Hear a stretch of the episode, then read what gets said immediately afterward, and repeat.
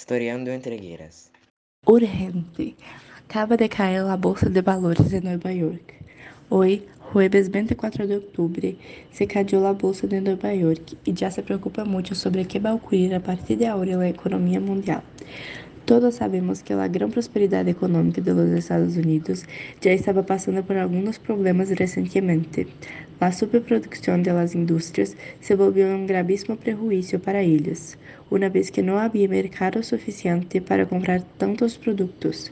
Assim, tiveram que começar a vender suas ações la bolsa, que perdeu todo seu valor e se deu por cair.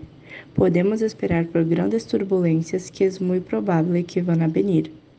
Quédate con nosotros para más informaciones.